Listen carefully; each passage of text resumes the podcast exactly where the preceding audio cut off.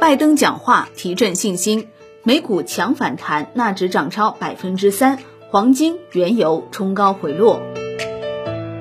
香港万德通讯社报道，昨天还一片红火，今天就关灯吃面。二月二十四号，受俄乌事件影响，A 股收跌百分之一点七，险守三千四百点上方；恒指收跌百分之三点二一，下破两万三千点。科技指数跌超百分之四，再创新低，但美股表现强势，早盘低开后一路攀升，最终强势收涨。最新战况速报来了，拜登出手制裁，切尔诺贝利核电站被俄军拿下，乌克兰总统泽连斯基发布全国总动员令。据美国有线电视新闻网 CNN 报道。当地时间二十四号，美国总统拜登宣布了四项新的对俄制裁措施，称将冻结俄罗斯在美国的所有资产。这四项制裁措施包括限制和使用美元、欧元、英镑和日元从事全球贸易，切断俄为军队提供资金和发展的能力，削弱俄在二十一世纪高科技经济中的竞争力，制裁俄多家银行，累计资产约一万亿美元。重磅消息刺激下，此前遭遇重创的全球金融市场迎来大变脸。美股三大指数低开高走，集体收涨，尤其是开盘一度跌逾百分之三，步入技术性熊市的纳指迎来戏剧性反转，最终收涨超百分之三。科技股则集体走强，金价、油价闻讯应声回落。业内人士提醒，对于投资者而言，区分市场的及时反应和宏观脉络很关键。历史告诉我们，金融市场对重大地缘政治事件的反应通常是短暂的。虽然市场可能需要数天乃至数周筑底，但市场通常能在三到六个月内完全收复此前失地。中国驻乌使馆二月二十五号发布中国公民登记撤离通知称，当前乌克兰国内局势急剧恶化，我在乌公民和中资企业处于较高安全风险，为准备分批包机接返有关事项，现开始人员登记。海外方面，欧洲三大股指均大幅收跌近百分之四，俄罗斯 MOEX 指数跌百分之三十三点二八，创近五年来收盘新低，盘中暴跌百分之四十五后一度熔断。美元、黄金、原油等避险资产早盘大幅飙升。不过，在每周交易时段，美国总统拜登发表讲话，称美军不会在乌克兰与俄罗斯交战，同时。G7 对俄罗斯新制裁方案靴子落地后，市场避险情绪急剧降温，最终美股收盘全线回升，三大指数全部收复下跌之地，纳指振幅近百分之七。美股低开高走，受拜登讲话提振，最终道指涨百分之零点二八，标普五百指数涨百分之一点五，纳指涨百分之三点三四，盘初是一度跌超百分之三。科技股领涨，奈飞涨超百分之六，微软涨超百分之五。据央视新闻报道，美国总统拜登在白宫就乌克兰局势发表讲话。拜登表示，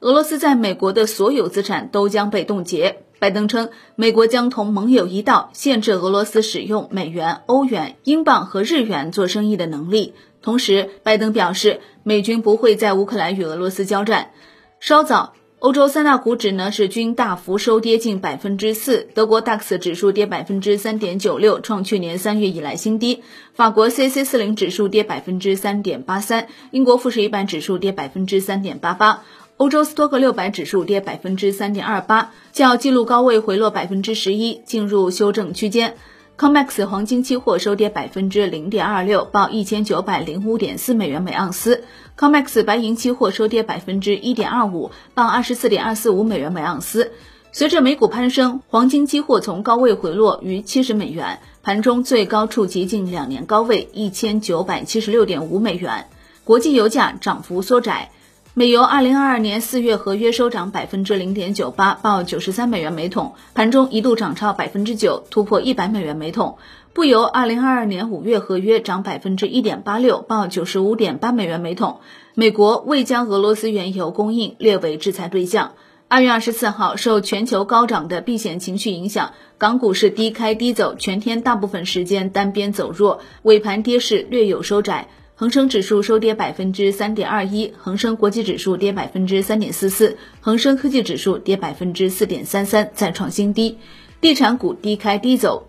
龙光集团、易居企业控股、正荣地产、世茂集团、建业地产等多股跌超百分之十。有色股整体弱势，但黄金股走出独立行情。山东黄金涨超百分之四，招金矿业涨超百分之二，油气股逆势小幅上涨。中国石油涨超百分之三，中国海洋石油涨百分之一。二月二十四号，A 股放量大跌，传媒、计算机、社会服务、建筑装饰、食品饮料等多板块跌幅超过百分之三，仅国防军工和石油化工板块逆势上涨。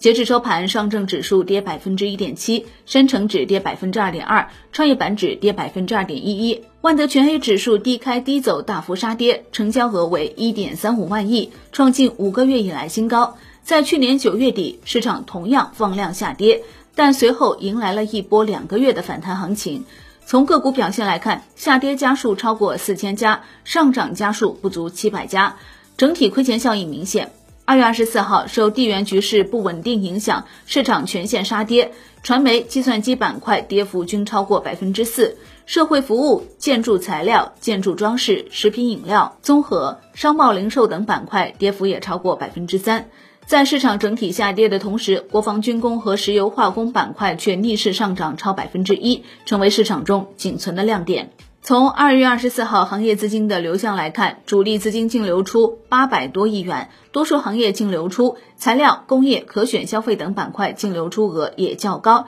仅能源板块微幅净流入。二月二十四号，北上资金净卖出三十三点五八亿元，本周累计净卖出一百二十七点九七亿元，本月净卖出四十四点五二亿元。受海外局势不稳定因素影响，资金流出避险，近期整体呈现流出态势。乌克兰紧张局势对于全球市场的扰动，后续将如何演变呢？对此，恒生中国首席经济学家王丹表示，对于大多数农产品，尤其是小麦，其库存对价格的影响非常敏感，因此战争爆发会使小麦价格急剧上涨，届时发展中国家将成为冲突的主要受害者。同时，俄罗斯是天然气的主要供应国，爆发战争也会影响全球天然气的供应，并推高天然气价格。景顺首席全球市场策略师表示，对于股票市场而言，地缘因素将放大货币政策收紧带来的市场波动和潜在市场抛售，不同区域市场面临的压力和波动将会持续，